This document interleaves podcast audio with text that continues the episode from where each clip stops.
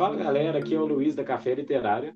E se vocês escutaram o episódio 14 até o final, vocês devem ter percebido que bem nos últimos segundos o episódio ficou meio estranho. O que acontece?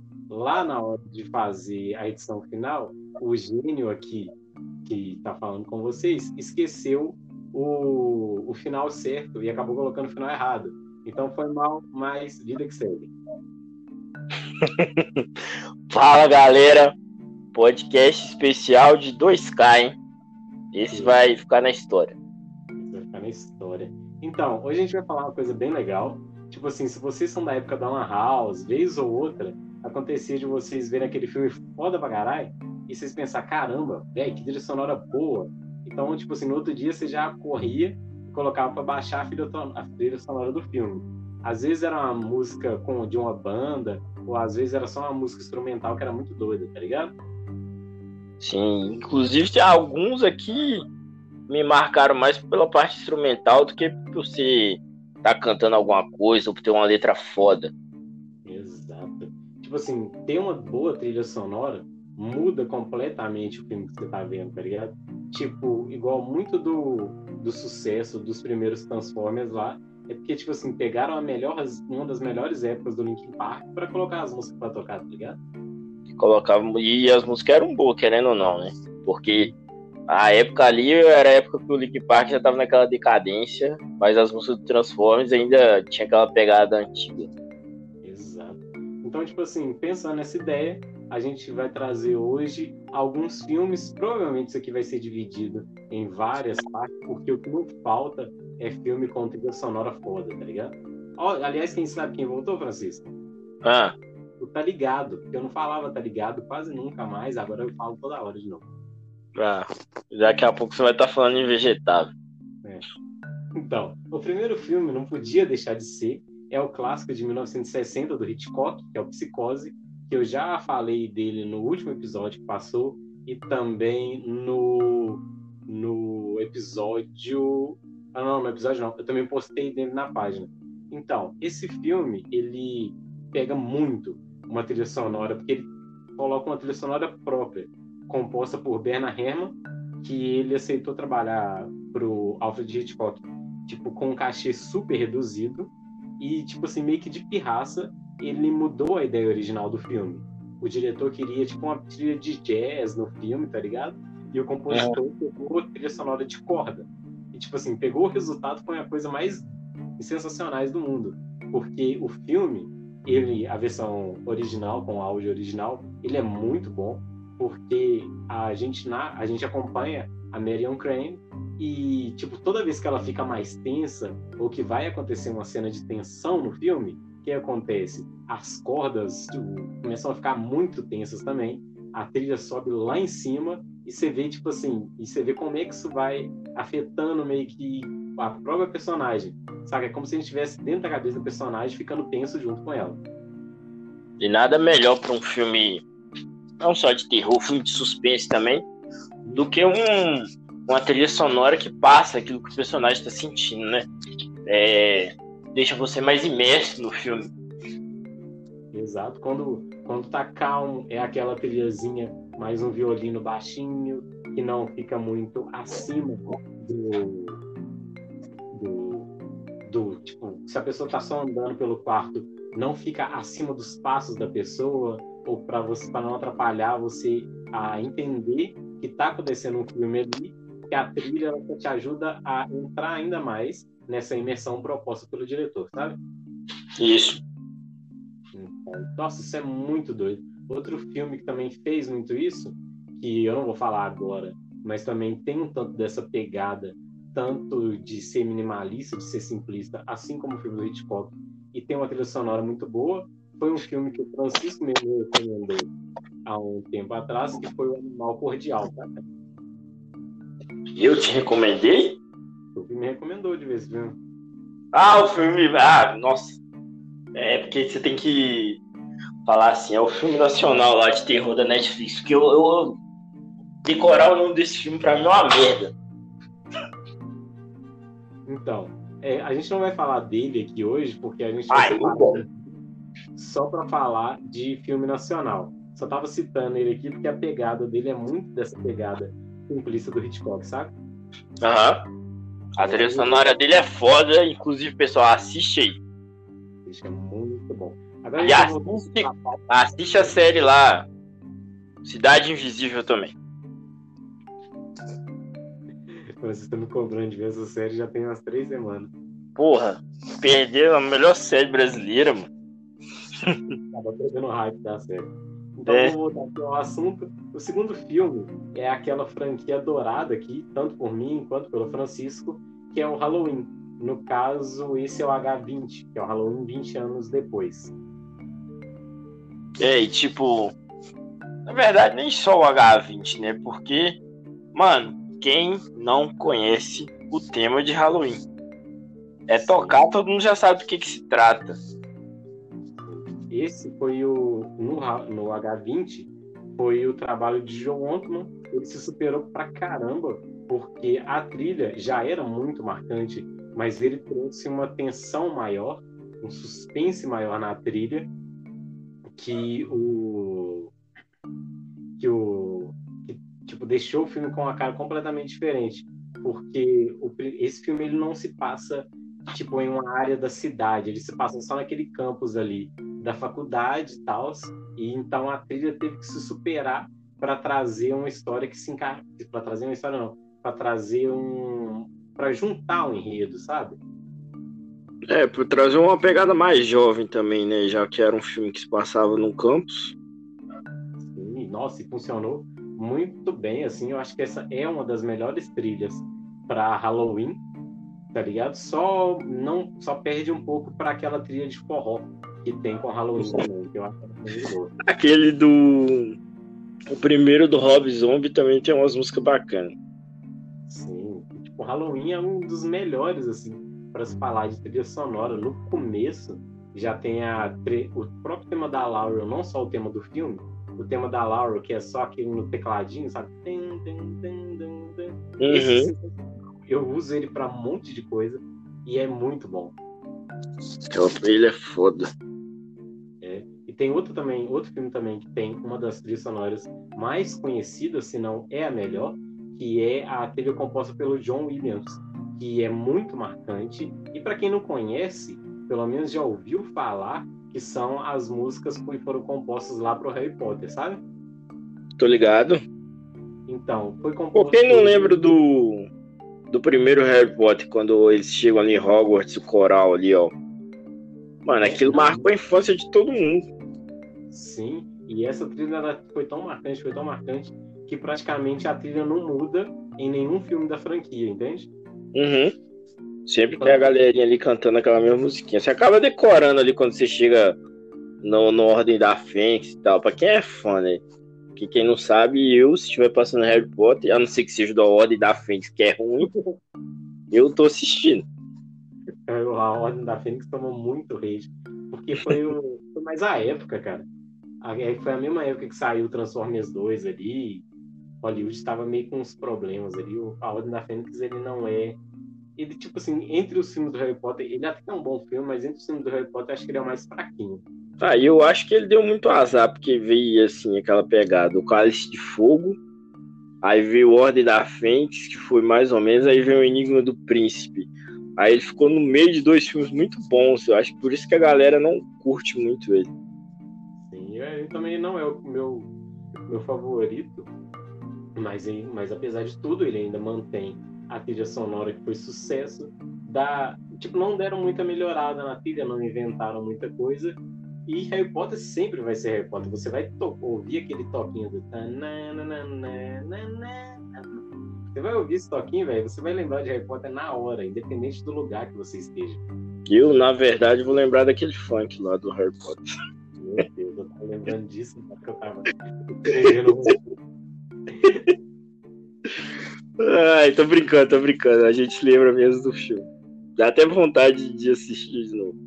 né? Sendo que eu, eu não assisti ele no mês passado. Ah, eu, deixa eu ver, a última vez que eu vi Harry Potter deve ter uns 15 dias. É, não, mas Harry Potter. Ah, não. Não foi mês passado, não. viu? Harry Potter esses dias pra trás também. Aí. Não pode deixar de assistir, mano. Aliás, gente, dependendo de quanto que sair esse áudio, ainda tá rolando lá os especiais do Harry Potter lá na página lá. Vão ser seis resenhas só sobre, o, sobre os livros da página, só sobre os livros do Harry Potter. Então quem puder acompanhar lá, tá bem legal de fazer. Acompanhe. Isso é um intimato. E eu, porra! um, um gancho do caralho, porque a gente vai falar justamente, não vamos falar sobre a gente vai falar sobre Guerra Infinita. A trilha também é o mesmo cara que compôs, que foi o Alan Silvestre, que já tinha trabalhado com outros títulos do universo Marvel, e, desse, e tanto no Guerra Infinita quanto no Ultimato, a trilha sonora é responsável muito, muito por aqueles momentos épicos do filme, saca? Sim, eu não esqueço do, do finalzinho ali quando o Thanos vence. E aí eu vou dar spoiler mesmo, não é possível que alguém não assistiu Guerra Infinita até hoje. Quando o Thanos vence, aquela musiquinha ali que você ficava tipo assim, mano, e agora? Você vê a destruição e a música tocando, e a música é perfeita para aquele momento, velho. Sim, a, uma das questões assim que tá mais sendo marcada nesses filmes da Marvel é não só a qualidade dos filmes, porque eu estava conversando esses dias com um amigo meu que o que esse Guerra Infinita e o, e o Ultimato são filmes tão interessantes porque eles conseguem fazer o que o quadrinho faz. Sabe aqueles especiais de quadrinho em que juntam vários heróis? É justamente uhum. isso que a gente está vendo no cinema. E isso é genial de ver lá e ver com, com uma qualidade muito boa. Não, e como o universo funciona bem, né? Um filme vai pegando o gancho do outro e você e eles não se perdem e você consegue entender tudo. E mesmo que você não tenha assistido, por exemplo, você não é fã, você não, e você não quer ver Capitão América, como tiver tal, mas quer ver o filme dos Vingadores. Apesar de ser um universo ali, se você assistir só os Vingadores, você vai entender o que está acontecendo. Sim. Tipo assim, nossa, são filmes muito bons com a trilha sonora muito boa.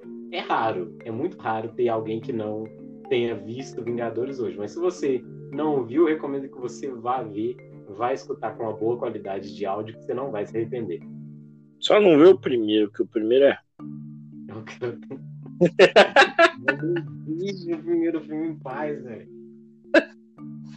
vou fazer o que? A galera fica pegando meu pé porque eu gosto da era de Ultron, então eu vou falar mal do primeiro filme. Então, vocês acharam que a gente ia falar de trilha sonora e não ia também falar de filme de carro, né? Mas tá aí. Pra quem curte umas corridas, uns personagens tá pouco meio que se lixando, a gente tem o Ritmo de Fuga. Nossa, eu escrevi Ritmo de Festa no roteiro. Originalmente chamado de David Tiger. Cara, que dizer desse filme? Eu amo esse filme. Eu, aliás, você viu o filme, Luiz? Então, não, vi não. então, aquela questão, para quem viu o filme aí, espero que todo mundo tenha visto, não seja igual o Luiz. Aquela questão do cara ali, que antes dele dirigir, ele tem que escolher a música certa e tal. Isso acontece aqui quando eu tenho que fazer alguma coisa. Tipo, ah, agora eu vou lavar uma roupa, vou lavar um prato, alguma coisa. Enquanto eu não escolher a música certa para aquele momento ali, eu não começo a fazer, velho. Eu entendi o lado do cara totalmente. O, o lance, tipo, é um filme do carinho com os fones de ouvido ali. Não, é, não, eu não deixei de ver o filme por causa disso, tá, gente? Eu não deixei de ver o filme porque eu tava muito ocupado nessas semanas que passaram e eu não consegui ver. Mas, tipo assim, na época que eu vi, eu, tipo assim, ah, um carinha com fone de ouvido e tal. Vou ver esse filme um dia, mas vou ver. Oh, mas você chegou, você chegou a puxar as músicas que tem nele?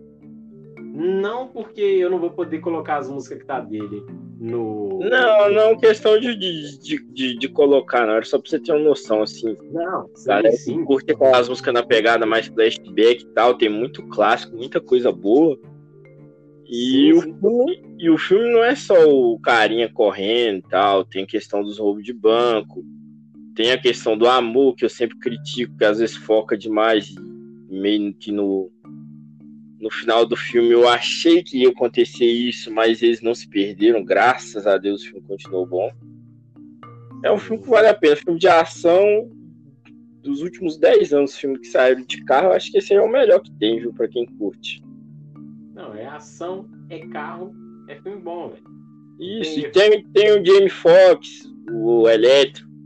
Pô, tem como dar errado? Não tem. Não tem como dar errado. É bom. Então, tipo assim, para terminar, olha só que episódio curtinho. Vocês aí que estão acostumados a pegar um episódio da gente falando por uma hora inteira na cabeça de vocês, com essa minha voz de maconheiro. Hoje vai ser um episódio mais curto de novo. Tinha tempo que a gente não fazia um episódio curtinho, né, Francisco? Acho que desde do, dos primeiros, lá no primeiro mês.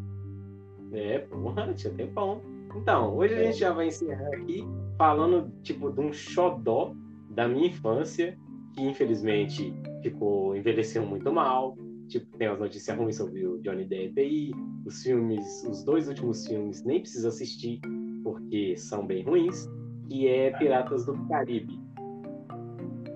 Cara, quem viu Piratas do Caribe, A Maldição do Pérola Negra, que nem eu, eu não tinha DVD, não tinha nada, primeira vez na tela quente, e não ficou impressionado com aqueles monstros, com a trilha sonora, com Johnny Depp, com estilo de filme de pirata, que, tipo, não tinha nada daquilo na época. Acho que todo mundo ficou com a mesma impressão que eu, que eu fiquei assim, uau! Virei fã. Não. Você, tipo assim, você anunciava que essa porra ia passar na, na tela quente, tipo assim, você parava, você, foda-se que eu vou chegar amanhã atrasado na escola, que eu vou dormir, mas eu tenho que ver esse filme até o final, tá ligado? Porque, tipo assim, tinha perseguição de navio, tinha batalha naval, eu imaginei os caras brincando, ó. tinha batalha naval, tinha pirata zumbi, velho, pirata e zumbi no mesmo filme, como é que isso ia dar errado? Pô, e o zumbi eles mostravam logo no início do comercial da tela quente.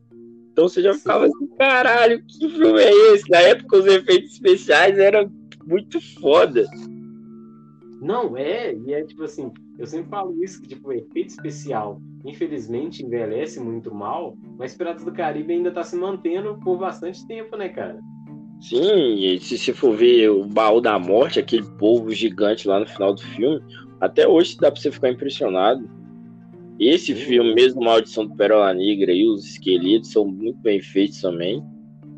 É, infelizmente só os esqueletos ficou bem feito no, no, no, último filme. Não, eu, eu me recuso a assistir qualquer filme depois do Baú da Morte, é o 2, No Fim do Mundo, que é o 3. No Fim do Mundo as coisas já dão uma, uma meio desandadinha, assim, porque mesmo se você vê ele hoje com uma qualidade boa, vai parecer que você está vendo um filme gravado dentro de um cinema. É, e infelizmente, ou no fim do mundo eu vi, tipo assim, sabe, quando você é muito fã e você vai lá compra o DVD com a galera gritando dentro do cinema, conversando com aquela imagem ruim. Eu só vi ele até hoje daquele jeito, velho. Não, e pra você ter um. Não, se você vê ele fora daquilo, o filme não tá com uma qualidade muito boa, não, infelizmente. Acho que deve ter dado algum problema. Ele também é da mesma época ali que saiu o Transformers 2 e o A Ordem da Fênix.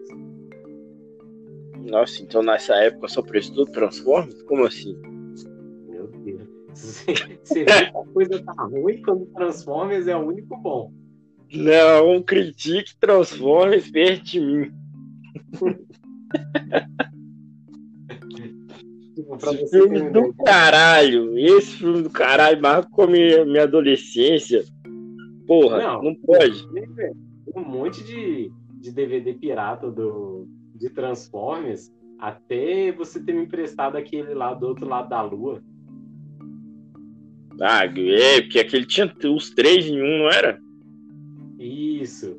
Quando você me é. emprestou o outro lado da lua, eu aí falei assim: é, Transformers. Acabou, né? Já deu.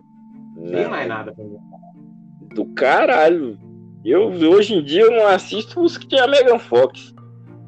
Eu assisto de, desse o outro lado da lua aí, a Era da Extinção. E aí os cinco eu ignoro também. É. Cara, nesses cinco, eu tava vendo que eles conseguiram chamar o Anthony Hopkins pra fazer o negócio. Sim. Sabe? Fez Hannibal pra fazer filme de Transformers, porra. Ah, tá precisando de dinheiro, né, velho? Né? O cara topou. Caralho, que humildade. Não, e agora, é, daqui a pouco, vocês podem esperar aí que o The Rock vai participar, porque colocou o. É Mark Wahlberg, o nome do cara, o cara do TED? Sim, ele tá, É. ele tá nesse. Aí tá o musculosão lá. Aí colocou no Bumblebee o John Cena, que é outro musculosão, próximo ao The Rock. E agora Não, transforma vai virar filme de alterofilia. Agora é só você colocar o The Rock e depois no próximo, daqui dois filmes você coloca o aquele cara lá, o da adrenalina, o Jason Statham, né? E, e depois o próximo filme, sabe o que, que vai ser? Não vai ter os Transformers e vai ser É. só os dois. Aí vai ter Transformers, Hobbs e Shaw. Não, mas você tá ligado que rolou uma treta do Bumblebee com o Optimus, por isso que agora saiu o do Bumblebee solo, né? Aí se desse certo, o o Bumblebee ia sair dos, dos Autobots, ia ficar- seguir carreira solo e o Optimus ia continuar lá comandando. Ah, tá. Eles brigaram fora das câmeras, né? E isso, No- por isso que tem um filme dele agora, vai até sair o Bumblebee 2 aí. Ah, sim, eles, ele diz que eles não se falam mais. Vai É. gravar o Optimus dando piti. Rolou mó treta nos bastidores aí. Tá, o bicho pegou lá. O filme também que não entrou aqui na lista, mas a gente tem que mencionar um pouco, que é o Velozes e Furiosos, o primeiro, cara. Sério, você gosta da trilha do primeiro? Porra, toca aquela música do Limbisky lá, lembra dela, não? Qual delas? Ah, sim, sim, sim. Cara, porque sabe qual o Velozes que mais marcou a trilha sonora? O Desafio em Tóquio. Exatamente. Aquela Eu- musiquinha lá. Porra, quando toca aquilo ali também, na hora. É, eu já penso em Velozes e Furiosos.